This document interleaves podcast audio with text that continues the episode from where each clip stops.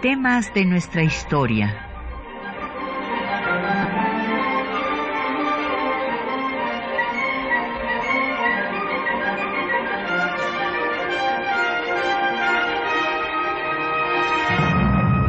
Un espacio que difunde el conocimiento del pasado para comprender nuestro presente. Programa a cargo de la maestra Patricia Galeana.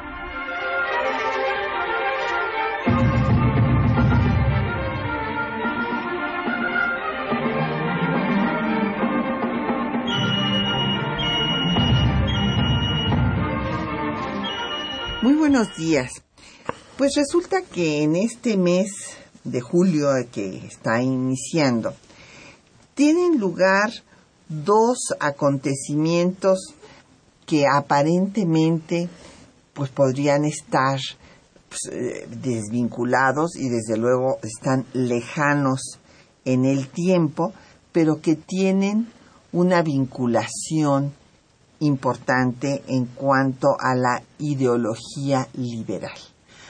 Estos acontecimientos fueron la muerte de Valentín Gómez Farías, un 5 de julio de 1859, y la presentación del programa del Partido Liberal, un primero de julio de 1906 empezando por el nombre, porque justamente eh, los Flores Magón, con Sarabia y Librado Rivera y otros eh, liberales radicales, retoman eh, no solamente el nombre del de liberal, y se llaman a sí mismos Partido Liberal, sino que van a tomar todas las demandas sociales que ya habían sido planteadas en la Constitución de 56-57, bueno, es la Constitución de 57, pero que tarda todo un, año en elaborarse, a diferencia de la que nos rige que tarda dos meses. Y entonces van a retomar estas demandas sociales presentadas por Ponciano Arriaga, eh, José, eh, por eh, Ignacio Ramírez, por Isidro Olvera, Isidoro Olvera, Castillo, José María Castillo Velasco. Y entonces, pues vamos a hacer un programa hablando del liberalismo, de estas etapas diversas del liberalismo mexicano que van desde el siglo XIX hasta el siglo XX. Y hoy tenemos el gusto de que nos acompañe para tratar estos temas el doctor Silvestre Villegas Revueltas. Bienvenido. ¿Qué tal, Patricia? Buenos Qué bueno que estés con nosotros. Y tenemos publicaciones para nuestros radioescuchas sobre un, el tema relacionado con lo que estamos tratando, que es la laicidad del Estado. Les vamos a obsequiar los eh, eh, cuadernos de la colección Jorge Carpizo en pro de la laicidad del Estado mexicano que está publicando el Instituto de Investigaciones Jurídicas de la UNAM. Empezando por la laicidad de Juárez, que esa me tocó hacerla a mí, hasta todos los temas del Estado laico en nuestra actualidad. Entonces, llámenos, ya nos dirán aquí en nuestra productora, Quetzalín Becerril, yo creo que como hoy es el último día de labores, a lo mejor lo van a tener que recoger después de vacaciones porque estará cerrada la estación. Bueno, se, seguirán las guardias, pero creo que no hay quienes den los libros. Sin embargo, aquí tienen a su disposición los teléfonos para que aparten su libro. son el 55 36 89 89, el 01 800 505 2688, un correo de voz 56 23 32 81, el correo electrónico temas de nuestra historia arroba yahoo.com.mx. En Twitter estamos en arroba temas historia y en Facebook en temas de nuestra historia UNAM y el programa queda en línea una semana en el www www.radiounam.unam.mx. Bueno, ya ha estado en otras ocasiones el doctor Silvestre Villegas Revueltas acompañándonos aquí en temas de nuestra historia, pero quisiera yo destacar que él eh, pues se formó originalmente en nuestra universidad, su licenciatura y maestría en historia y después hizo un doctorado en la Universidad de Essex en Inglaterra. Es investigador de tiempo completo de la UNAM, es ni nivel 2, catedrático tanto de la Facultad de Filosofía y Letras en su posgrado como de la de Ciencias Políticas y Sociales y entre las obras publicadas pues destacan las que se vinculan con nuestro tema, Antología de Textos, La Reforma y el Segundo Imperio, publicado por la UNAM en 2008, y El Liberalismo Moderado, 1852-1854. Pues, Silver, vamos a empezar hablando de, del liberalismo, el origen del liberalismo mexicano y los diversos liberalismos que eh, influyeron en el nuestro, así como las etapas. Para eh, introducir el tema, yo diría que tenemos desde luego la influencia del liberalismo francés, que ahora ha quedado de manifiesto por el trabajo del doctor Héctor Fix Amudio de la Constitución de 14 y cómo él ha hecho un estudio de derecho comparado viendo todos los eh, paralelismos que hay en esta constitución y las constituciones francesas. Para nada toman en cuenta la constitución de Cádiz más que para el sistema electoral, pero fuera de eso no lo hacen en el contenido.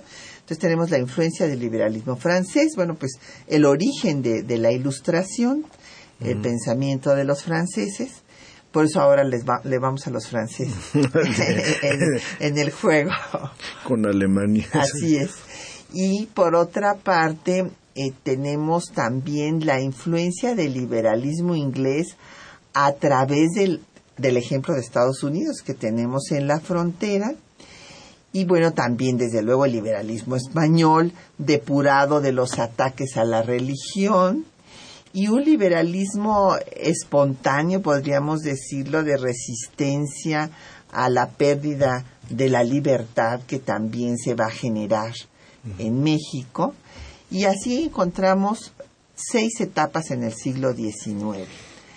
El movimiento insurgente, que ya es un movimiento de influencia liberal en Hidalgo y Morelos, la reforma de 33 con Gómez Farías y Mora, la segunda reforma que podríamos llamarle reforma triunfante, encabezada por Juárez de 55 hasta 63, que es cuando se da el último decreto al respecto con el centro de la Constitución de 57, después la tercera reforma de Maximiliano de 64 a 65, luego la cuarta etapa sería la constitucionalización de las leyes de reformas por Sebastián Lerdo de Tejada y la última etapa es la etapa del liberalismo conservador, como le llamó Justo Sierra, de Porfirio Díaz, cuando ya el liberalismo deja de ser revolucionario y se vuelve conservador de la paz y del orden.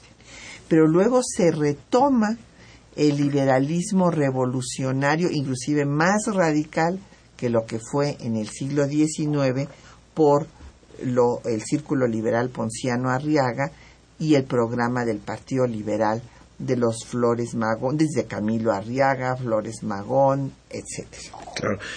Yo, yo creo que efectivamente en estas cinco etapas, números redondos que tú has dicho, está definido porque nuestros intelectuales, como los llamaríamos el día de hoy, los ilustrados del siglo XIX, pues eran gente muy, eh, muy versada en todos estos temas franceses, ingleses, estadounidenses, españoles, y entonces lo mismo a finales del siglo XVIII, principios del XIX, como al principio del siglo XX, uno nota en los escritos lo mismo de, dijéramos, de, gente como, como Fray Servando Teresa de Mier, o posteriormente el caso de, de Valentín Gómez Farías, o más adelante La Fragua, o mucho más adelante Justo Sierra, en estas etapas, que son personas que abrevaron muy bien de estos grandes textos de, dijéramos, en sus diversas etapas. E, e, es, indudable que la, la, mayor influencia de la Revolución Francesa es que estos principios de, ahora sí, como la frase de igualdad, fraternidad, etcétera,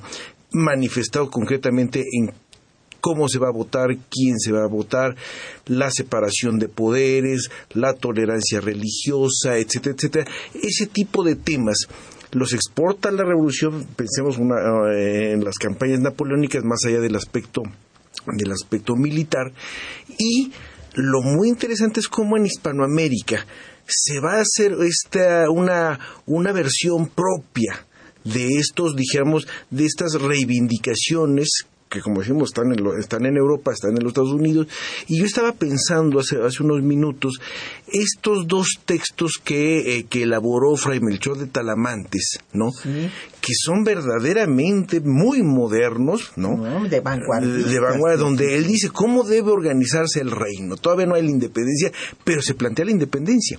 Sí, además un congreso. Un congreso. un congreso, esto en 1808. Exactamente. Entonces, él hace esto, desgraciadamente ahorita se me se van los nombres, son dos documentos, están publicados por, por y, y uno los lee y ve uno qué tan adelantados estaban en 1806, 1808. O sea, tenían perfectamente bien contemplado cómo sería este reino, recordamos que es el reino de la Nueva España, sin un monarca absoluto. Están pensando o propiamente una especie de, de, monarca constitucional o están pensando en otras cosas, pero lo que ya no les gusta es ese poder absoluto y entonces lo que nosotros vemos desde 1808 hasta, como tú dices, el caso de los Flores Magón, es esta lucha entre una idea de un gobierno muy fuerte encabezado por un monarca absoluto, puede ser un dictador o puede ser un, un, presidente, como, como es el caso de, de, Porfirio Díaz, que es un presidente liberal, pero al mismo tiempo con unos metapoderes muy fuertes, y luego la otra parte que son las diversas reivindicaciones a lo largo del siglo, estas reivindicaciones sociales. ¿no? Así es, las reivindicaciones tanto de, la las, de las libertades, de todas las libertades, que van a ir desedando muy poco a poco, porque hay que recordar que la máxima de todas las libertades, que es la libertad de creer o no creer, pues va a ser de las últimas leyes de reforma hasta 1860, porque no la logran, no logran el triunfo en 57, aunque queda eh, eh, implícitamente dicha libertad al no establecerse la intolerancia. Pero primero eh, los primeros, digamos, liberales influenciados por las ideas francesas como Hidalgo, no van a plantear la libertad de cultos, desde luego, y va a haber, eh, pues van a ser como una, va a haber una evolución, una etapa, y será, repito, hasta 60 cuando logre consolidarse esta idea de la libertad de creencias.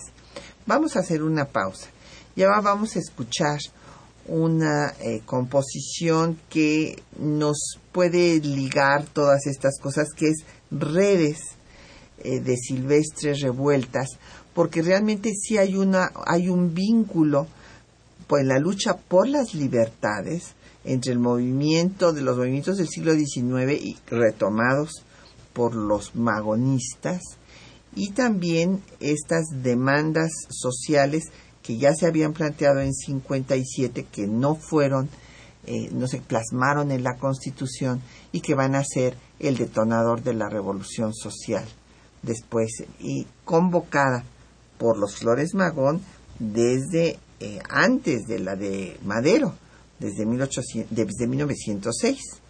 Vamos entonces a escuchar un poco de música de Silvestre tu, tu, tu, antepasado. Así es, abuelo.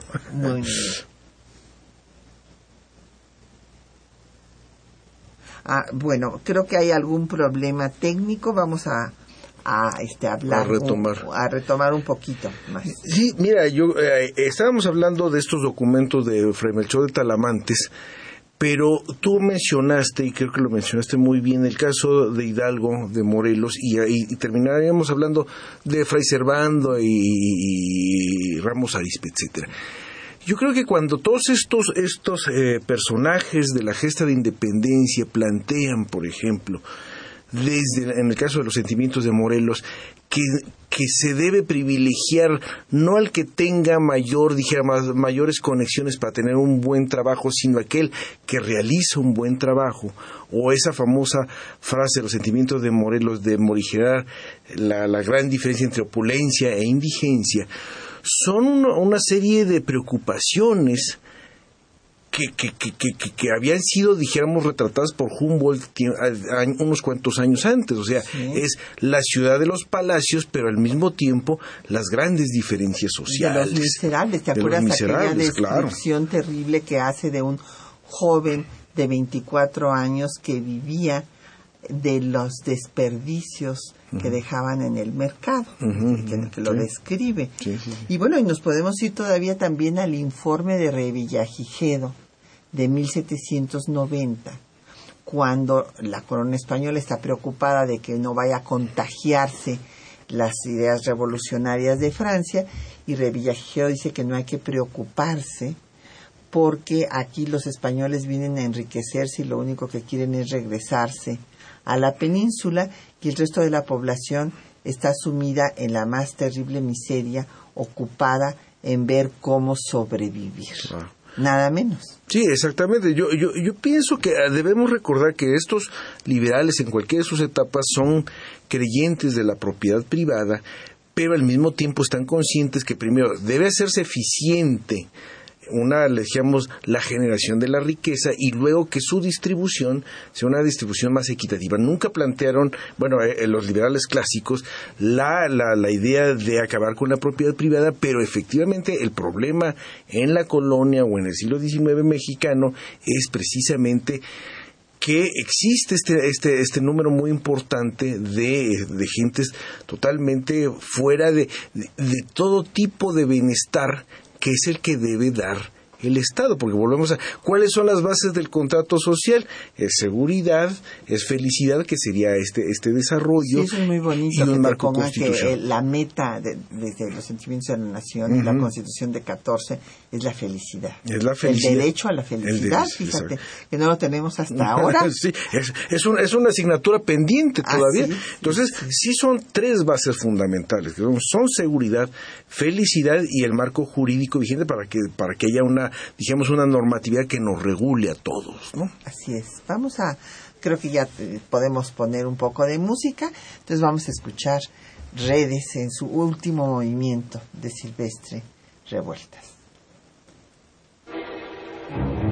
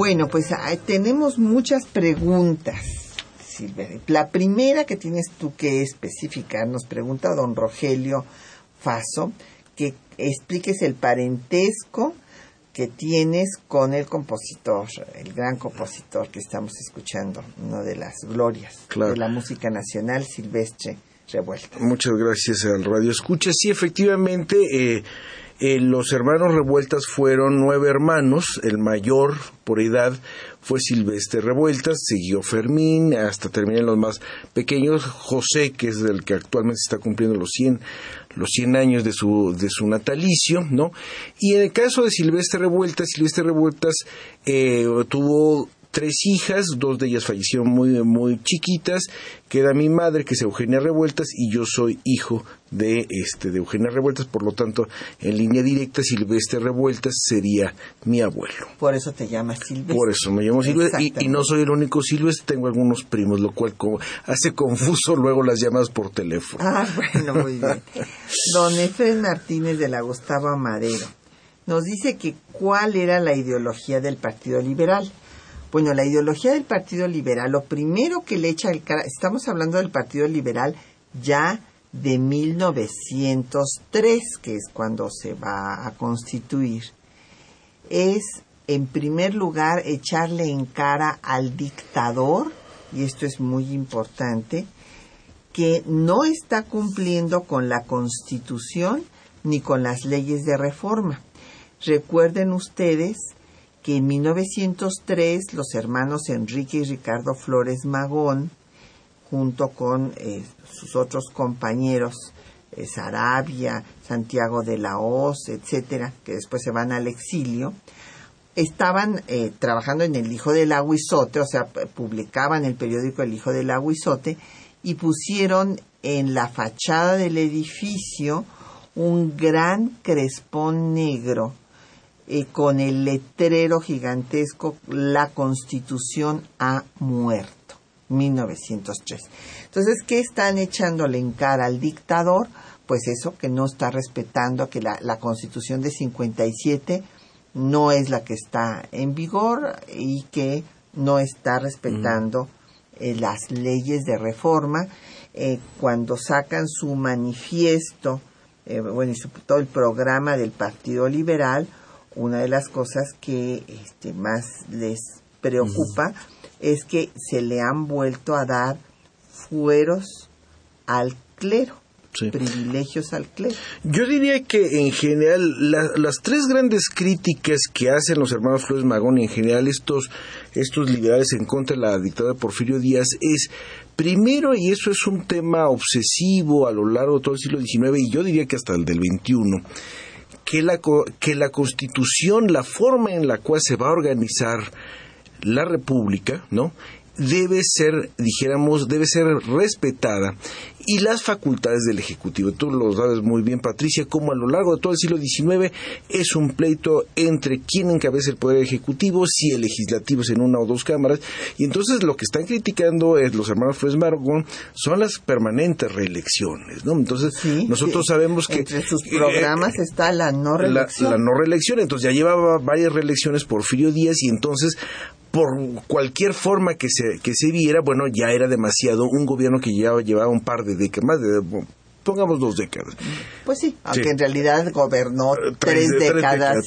pero, dijéramos, en ese momento casi estaban las tres décadas. La segunda, como tú lo has dicho, son todas estas concesiones y toda esta forma de convivencia entre un gobierno que se decía liberal y la jerarquía eclesiástica, ¿no? O sea, es evidente que entre el gobierno de Lerdo de Tejada y ya la, la, la, dijamos, la dictadura de Porfirio Díaz, sí hay realmente, dijéramos, buenos acuerdos, hay buenos canales de conversación y al mismo tiempo, tú lo has dicho, los colegios religiosos, los, este, ¿cómo se llama? La existencia de, de conventos disfrazados y otros ni tan disfrazados. Y por ejemplo, en el punto 18 del programa del Partido Liberal, dicen que hay que nacionalizar los bienes de los testaferros que le están prestando su nombre a la iglesia, que realmente son propiedades de la iglesia, y, y, y, y, además hay una cuestión, y estos testaferros se portaron mal con la iglesia porque luego se quedaron con los bienes de la iglesia. Tanto bienes muebles como inmuebles, las dos cosas, ¿no?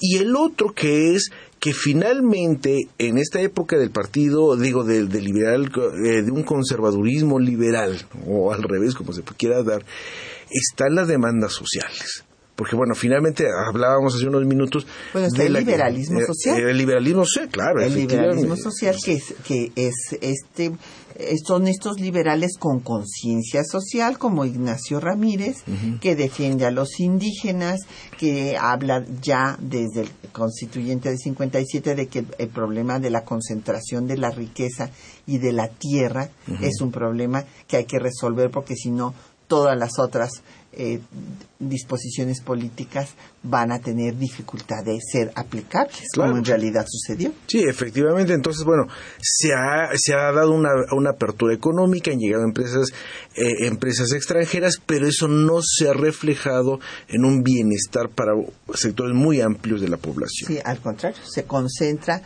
poder y riqueza. Exacto. Ese es el punto.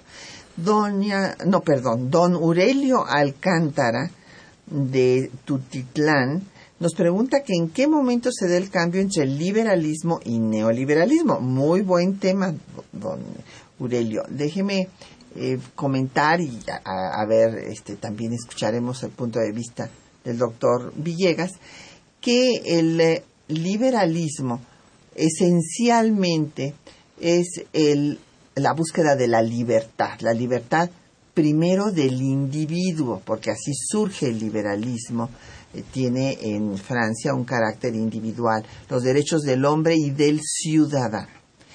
Y, eh, bueno, pues libertad de todo, de, de, prensa, de opinión, de cultos, etcétera.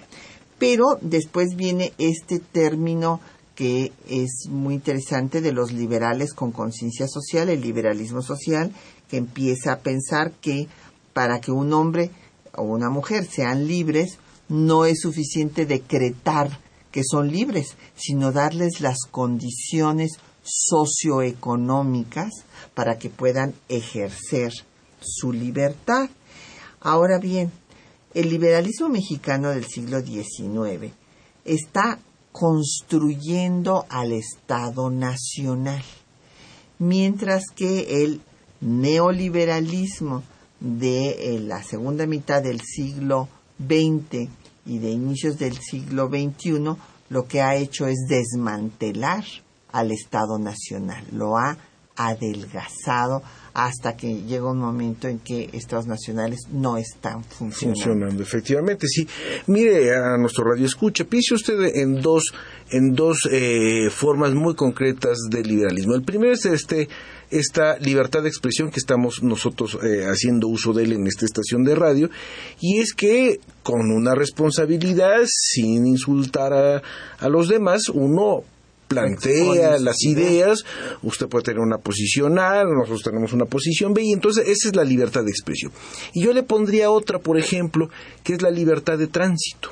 En un estado absoluto, bajo los gobiernos centralistas en México, había una serie de cosas que se llamaban los pasaportes internos. Entonces, si el radio escucha quisiera ir de vacaciones, pongamos a Veracruz, tenía que tener un pasaporte y pasar por las garitas y que, y que vieran las autoridades en el Estado de México, en el Estado de Puebla y en el Estado de Veracruz. En cambio, lo que, lo que se plantea en el liberalismo es que tanto las personas como los bienes vayan de la Ciudad de México a Veracruz sin que tengan que pasar, como dijéramos, por estas aduanas interiores. Entonces ahí se ve como en la libertad de expresión o en la libertad de tránsito se materializa alguna de esas libertades que, como tú dijiste, es el hombre, pero ese hombre que es abstracto se materializa en una serie de acciones muy concretas. Entonces, de alguna manera, eso es cierto y lo que tú decías hace unos minutos acerca de, de esta, eh, dijéramos, desmantelamiento del Estado, porque se llega a tal grado que cuando el Estado, dijéramos, es demasiado delgado, deja de funcionar y entonces deja de, de cumplir con aquellas bases que habíamos dicho de seguridad, felicidad, etcétera, ¿no? Ese es el gran problema. Claro. Pues vamos a hacer una pausa para escuchar eh, los textos que les hemos preparado, en donde eh, vinculamos pues eh, al gran liberal Valentín Gómez Farías, que a veces se le ha opacado por José María Luis Mora y como comentábamos el colmo es que a, su casa, eh, ahí en su casa se estableció el Instituto José María Luis Mora, aquí yo le comentaba al doctor Villegas que yo me opuse y desde luego sin fortuna, como ustedes pueden constatar, porque se me argumentó que los estábamos reconciliando en la posteridad, porque terminaron muy distanciados. Vamos a escuchar entonces los textos.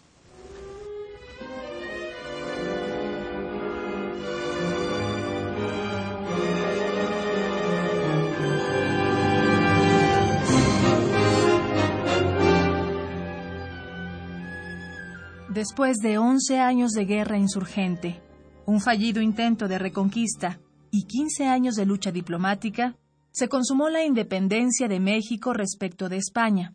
Sin embargo, las estructuras coloniales subsistieron medio siglo. Como en las sociedades de todos los tiempos, hubo partidarios del cambio y de la permanencia.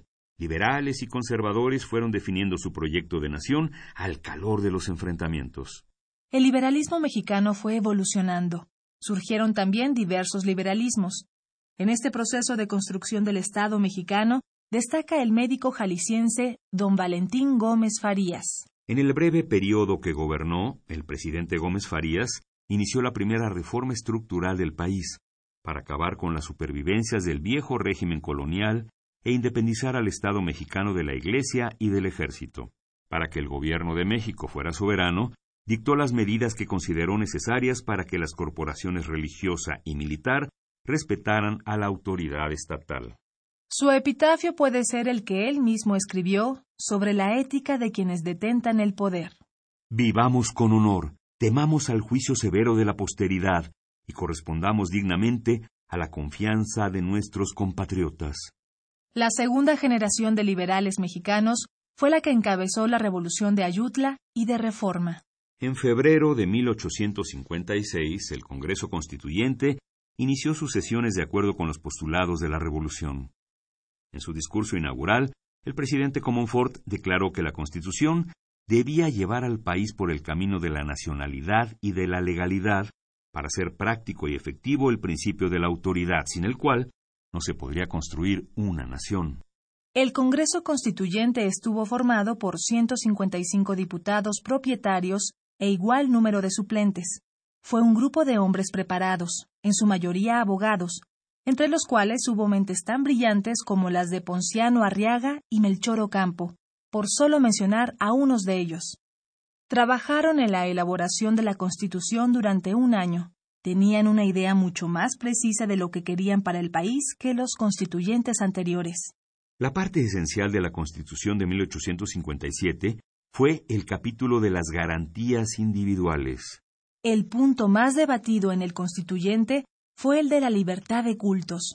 En la votación la mayoría se opuso, exigiendo que el catolicismo siguiera siendo la religión exclusiva del pueblo mexicano. No obstante, la libertad de cultos quedó tácitamente permitida, ya que ninguna disposición prohibió la tolerancia religiosa como se había establecido en las constituciones anteriores, con lo cual se dio cambio fundamental para la libertad de pensamiento. El artículo tercero estableció la libre enseñanza y el 123 el derecho del Estado para legislar en materia de cultos. En el artículo séptimo se proclamó la libertad de prensa, que la Iglesia consideraba peligrosa para la moral cristiana. Y en el quinto se declaró que los votos monásticos eran contrarios a la libertad humana. El clero, afectado en sus puntos más sensibles, se aprestó a dar una lucha a muerte en defensa de sus privilegios. El 5 de febrero de 1857, cuando a las 12 del día, a sus 76 años, don Valentín Gómez Farías, presidente de la Cámara, apareció en la sala de sesiones del Congreso, ayudado por sus hijos Fermín y Benito, los diputados se pusieron de pie y las galerías estallaron en aplausos. Guillermo Prieto narra la escena.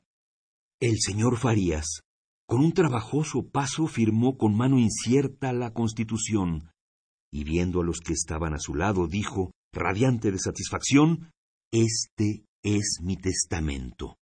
Un estremecimiento eléctrico recorrió toda la asamblea. En el inicio del siglo XX, el Círculo Liberal Ponciano Arriaga retomó la bandera del liberalismo para combatir al dictador y exigir el cumplimiento de las leyes de reforma, así como el establecimiento de las leyes sociales que habían quedado pendientes desde 1857. El 5 de febrero de 1901 dieron inicio los trabajos del primer Congreso Liberal en el Teatro de la Paz en San Luis Potosí. Entre las participaciones, destacó la del joven Ricardo Flores Magón, quien acudió como delegado por el periódico Regeneración y por el Comité Liberal de Estudiantes de San Luis Potosí para denunciar las injusticias del dictador Porfirio Díaz. Años más tarde, su hermano Enrique relató lo acontecido en los siguientes términos. Por fin le llegó su turno a Ricardo. Se dirigió hacia la plataforma. Alto, fuerte, con sus veinticinco años, imponía. Había algo en su aspecto severo que parecía dejar entrever lo que iba a decir. El público cayó. Ricardo hizo una pausa, echó una larga y lenta mirada al teatro abarrotado y dejó oír su poder. Que atacar es el gobierno de Díaz. No es más que una madriguera de ladrones. Sus palabras rompieron el silencio como tiros de pistola. Como una marea, corrió un murmullo de asombro, y en las galerías estalló una tormenta de chiflidos de desaprobación. Con los puños cerrados, Ricardo se adelantó en la plataforma. Cesó la rechifla. Entonces rugió. Porque el gobierno de Díaz es una madriguera de ladrones. El mayor legado de esas generaciones de políticos patriotas es la creación del Estado laico, ya que sin ella no puede haber democracia. Preservarlo es nuestra responsabilidad para que el marco jurídico no sea una vana ilusión.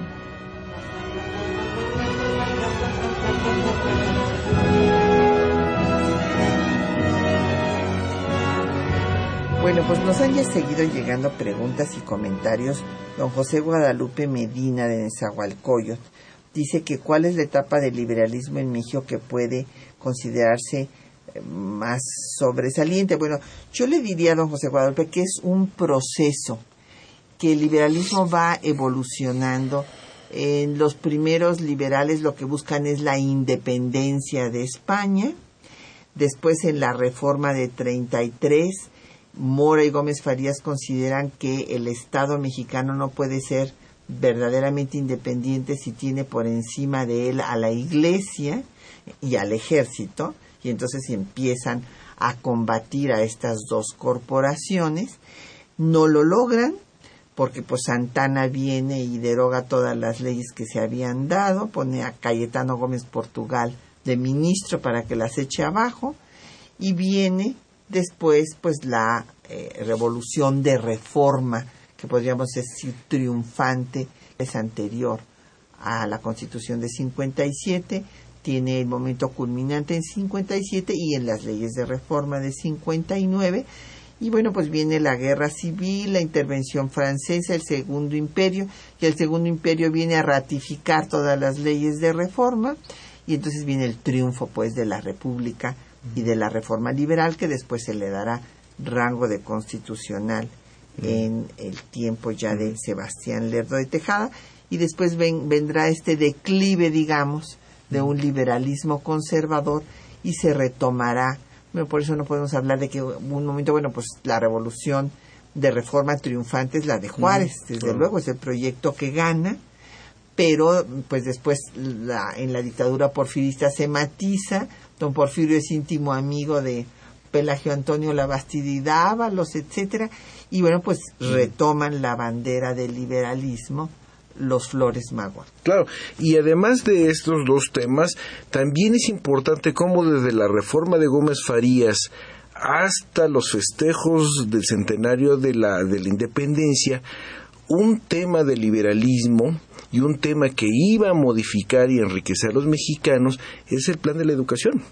Ah, si, ¿Te acuerdas que en, esta, en estas reformas de 33 de Valentín Gómez Farías se hace espacial énfasis en cómo debe ser una educación para un Estado moderno? Entonces se cierra la universidad, pero al mismo tiempo se van a abrir otros colegios que, como se decía, que estuviera, que, que brindaran conocimientos modernos que pedagógicamente fueran, dijéramos, novedosos y entonces eso lo vemos en la reforma del 33, luego lo vamos a ver ya en el liberalismo triunfante cuando se crea todo este, este proyecto educativo de, Gómez, de, eh, de Barreda, de Barreda con la Escuela Nacional Preparatoria y terminamos con la, la, fundación de la Universidad Nacional. Entonces, además de las instituciones, además de la tolerancia religiosa, etcétera, un denominador común a lo largo de todo este siglo es que el Estado mexicano debe brindar buena educación al pueblo porque es la única manera en que ese pueblo puede moverse, dijéramos, socialmente y puede además adquirir conocimientos para desarrollar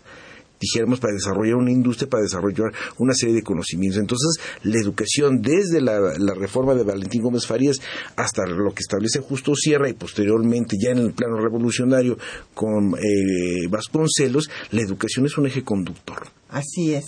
Hay que recordar que Mora pues plantea precisamente que tiene que hacerse una educación, una instrucción pública en la cual se supere el dogmatismo, que se enseñe a pensar y a cuestionar a los alumnos. Eh, en un texto escribe que el clero no está formando alumnos útiles a la sociedad porque realmente no entienden el contenido de lo que están memorizando y por eso es que se clausura la Real y Pontificia, bueno ya no era Real, pero Universidad Pontificia, que va a ser clausurada varias veces. La clausura en Gómez Farías, después la vuelve a abrir Santana, la clausuran otra vez en el eh, Comonfort, en el gobierno ya el triunfo de la revolución de Ayutla, y después cuando viene eh, la guerra civil y los conservadores se adueñan de la capital, la vuelven a abrir, y el último que la clausura es eh, Maximiliano y ya no se volverá a abrir, sino ya con otra institución que, es la Pontificia Universidad actual, pues para formar a sus propios cuadros. Claro, y además de eso, por ejemplo, algunos liberales plantean como Manuel Siliceo que se debe, y no es el único, él retoma una idea que viene detrás, por ejemplo, que se creen en la República lo que nosotros llamaríamos escuelas secundarias técnicas y también para señoritas. O sea, aquí son dos cosas. Primero, secundaria, que sea, como tú has dicho, no de conocimientos memorísticos acerca del origen de la divinidad, sino que tengan conocimientos prácticos, pues son secundarias técnicas, y luego que haya para señoritas. Y entonces eso, eso es verdaderamente revolucionario para una sociedad donde realmente las únicas, los únicos que pueden recibir una educación formal eran los hombres, en términos generales. y estas escuelas para mujeres, bueno, ya están planteadas por Mora y Gómez Farías y finalmente se va a abrir la secundaria para señoritas hasta 1869 por Juárez. Vamos a hacer otra pausa y seguiremos escuchando estas redes que, bueno, tienen el doble sentido, la vinculación entre eh, estas etapas del liberalismo mexicano y también pues las demandas sociales que van a ser la parte fundamental del programa del Partido Liberal de julio de 1906.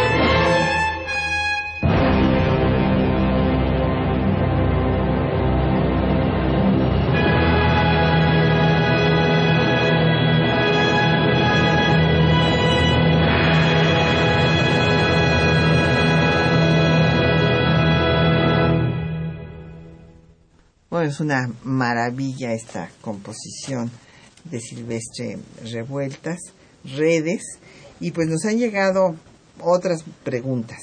Patricia López nos hace, López Ramos, que le mandamos muchos saludos, nos hace una pregunta muy interesante. La evolución del concepto de propiedad, de propiedad comunal y propiedad privada. Bueno, hay que recordar que los eh, liberales y en general liberales o no liberales en el siglo XIX, y esto lo explica muy bien Eric Hobsbawm, se tenía la idea de que la propiedad comunal era una forma arcaica de propiedad y que era poco productiva. Por eso es que se trata de hacer propietarios a título individual a los indígenas. Es el proyecto del liberalismo y eh, bueno, pues es que se considera que si un, una propiedad es individual, la van a hacer más productiva. Sí, efectivamente se tiene la idea de un propietario eh, individual que por su propio trabajo, sin tener necesariamente conexiones con otro tipo de luz, él pueda vender sus productos de su trabajo, dijéramos, al intermedio, siempre han existido los intermediarios, pero dijéramos, no se, no se plantea que sea el propietario más la, la propiedad comunal de un pueblo. Pero esta, esta propiedad no solamente es individual, sino inclusive el problema se va hasta la agrimensura que es cómo hacerle para que las propiedades sean verdaderamente, tengan unos límites precisos. Y entonces nosotros vemos cómo eh, ese programa de la agrimensura se da, inclusive nosotros lo podemos ver gráficamente en la comparación entre la división política de nuestros estados y los Estados Unidos. Por ejemplo, muchos de los Estados Unidos son perfectamente cuadrados y los condados son perfectamente cuadrados. En cambio, nosotros, si vemos la, geografía de los, de los municipios y de los estados, va, va siguiendo todo un rito, va siguiendo una montaña o algo así. Entonces, es importante la cuestión de la propiedad porque de alguna manera lo, es un detonante que lo vamos a ver precisamente en el caso de la Revolución Mexicana y yo le, yo le diría a la, a la radio escucha que además lea o relea el, libro de Madero sobre la cuestión presidencial. Es muy notable ese libro. Hilda San Román nos dice que hablemos un día de la película Huérfanos. Bueno, pues háganos todas las preguntas que quieran hacernos para ver dónde empieza la ficción y dónde es, realmente la, la fundamentación histórica. Bibliografía sobre la música culta nos pide Imelda P. Mire, eh, por ejemplo, el, el, el, doctor Julio Estrada acaba de publicar en el Fondo de Cultura Económica un libro que se llama Canto Roto, que es un análisis, por ejemplo, de eh, la música de Silvestre Revueltas. Eso se consigue fácilmente en el fondo. Sí, bueno, y aquí don Jesús Ríos nos habla con, de que los que se definen como liberales en la política y neoliberales en la economía. Bueno, es que en realidad el, neoliberalismo no, es político y económico. Es, Son las dos posiciones, ¿no? En fin, claro, también pueden ser personas que tengan diferentes ideologías, pero yo en los pocos minutos que nos quedan quisiera pues decir algunas palabras de don Valentín Gómez Farías y de Flores Magón, que son las dos personajes a los que estábamos recordando y uniendo, porque eh, déjeme decirles que en el programa del Partido Liberal del siglo XIX, que no se llamaba Partido Liberal, sino Partido del Progreso, que quiso constituir Mora finalmente no logró cohesionarse, pero ahí tenían todo un programa, desde luego en contra de, eh, en pro de la educación, pero también se hablaba en contra de la pobreza ya. Esto es interesante porque también lo van a contemplar ahí, lo van a contemplar después en eh, la ley de instrucción pública en 61, por ejemplo, ayudar a las que no tienen recursos y bueno, desde luego Flores Magón. Ahí aquí hay que recalcar una cosa. Mora ha opacado un tanto a Gómez Farías y me parece injusto, porque se ha dicho que Mora era el intelectual y Gómez Farías era el operador. Bueno, Gómez Farías era un médico jalisciense, que también va a hacer cosas importantes, por ejemplo, todo el tema de que no se sigan sepultando a los cadáveres en los templos, pues era de su práctica como, como galeno, ¿no? Y mientras que Mora se va y muere amargado, y además con ideas ya racistas y muy conservadoras en contra de los indígenas mayas, por ejemplo, eh, en Inglaterra. Gómez Farías va a seguir luchando en todos los movimientos en pro del federalismo, en pro del liberalismo y va a lograr estampar su firma a los 76 años en la Constitución, como escuchamos en el texto diciendo, en la Constitución 57, diciendo que ese era su testamento.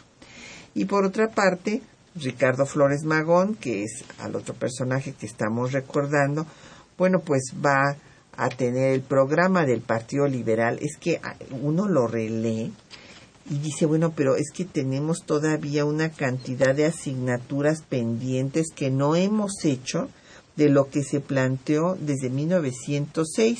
Bueno, hay cosas muy extremas que voy a decir. Dice que los templos eran negocio, por lo tanto tenían que pagar impuestos. Habla eh, también del el trabajo doméstico, esto es muy importante, de las mujeres que tienen que tener prestaciones sociales, en fin, la protección para los trabajadores, indemnización por los daños, accidentes en laborales, el banco agrícola, la regeneración de las personas que estaban en reclusión, combatir la pobreza, la protección a los indígenas, la Unión Latinoamericana, en fin, realmente es un programa avanzadísimo, repito, en el cual todavía tenemos eh, muchos aspectos pendientes y es interesantísimo y realmente eh, pues impactante leer sus cartas desde la prisión, donde señala que eh, la prisión no, no tiene las dimensiones que necesita la extensión de sus alas y que se remonta y se remonta y desde eh, la lejanía ve el fracaso de quienes intentaron acabar con sus ideas. Claro, y, el análisis que hace Flores Magón es muy importante porque además de lo que ya planteaste, eh, cuando él está en Texas y finalmente va a estar en California donde fallece, eh, él ve todo este tipo conflictivo de relación entre los anglos y los mexicanos, mexicanos ya sea que hubieran cruzado la frontera hacia el norte o ciudadanos estadounidenses pero de origen mexicano. Y los dos van a sufrir de un enorme racismo por parte de, de, de los anglos y entonces analiza cuál es la circunstancia de los trabajadores agrícolas y de los trabajadores agrícolas, trabajadores mineros y en los servicios. Y entonces vemos que su análisis perfectamente puede ser aplicado al 2014 ahí, ahí es una radiografía muy importante de cuál es este nexo entre trabajadores mexicanos, sus empleadores y los gobiernos de los dos países. Es de una actualidad pavorosa.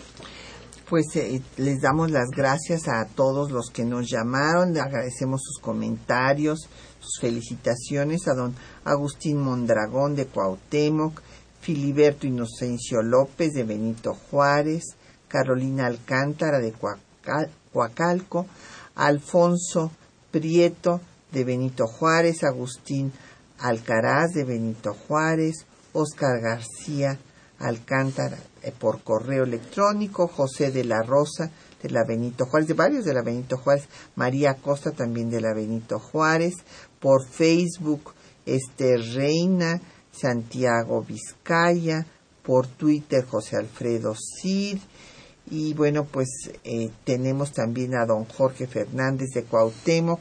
A todos muchísimas gracias y desde luego al doctor Silvestre Villegas Revueltas por habernos acompañado esta mañana en temas de nuestra historia. Muchas gracias, Patricia. Y eh, a nuestros compañeros que hacen posible el programa, estuvieron en las lecturas de los textos Juan Stack y María Sandoval en la producción Quetzalín Becerril, en el control de audio Socorro Montes, en los teléfonos Alejandra González y Ángela León con el apoyo de don Felipe Guerra y Patricia Galeana se despide de ustedes hasta dentro de ocho días.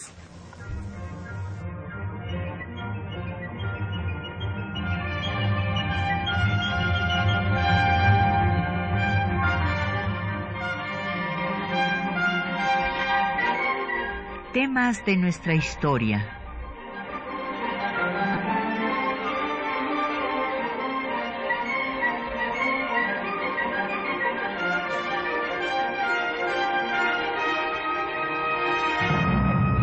Un espacio que difunde el conocimiento del pasado para comprender nuestro presente. Programa a cargo de la maestra Patricia Galeana.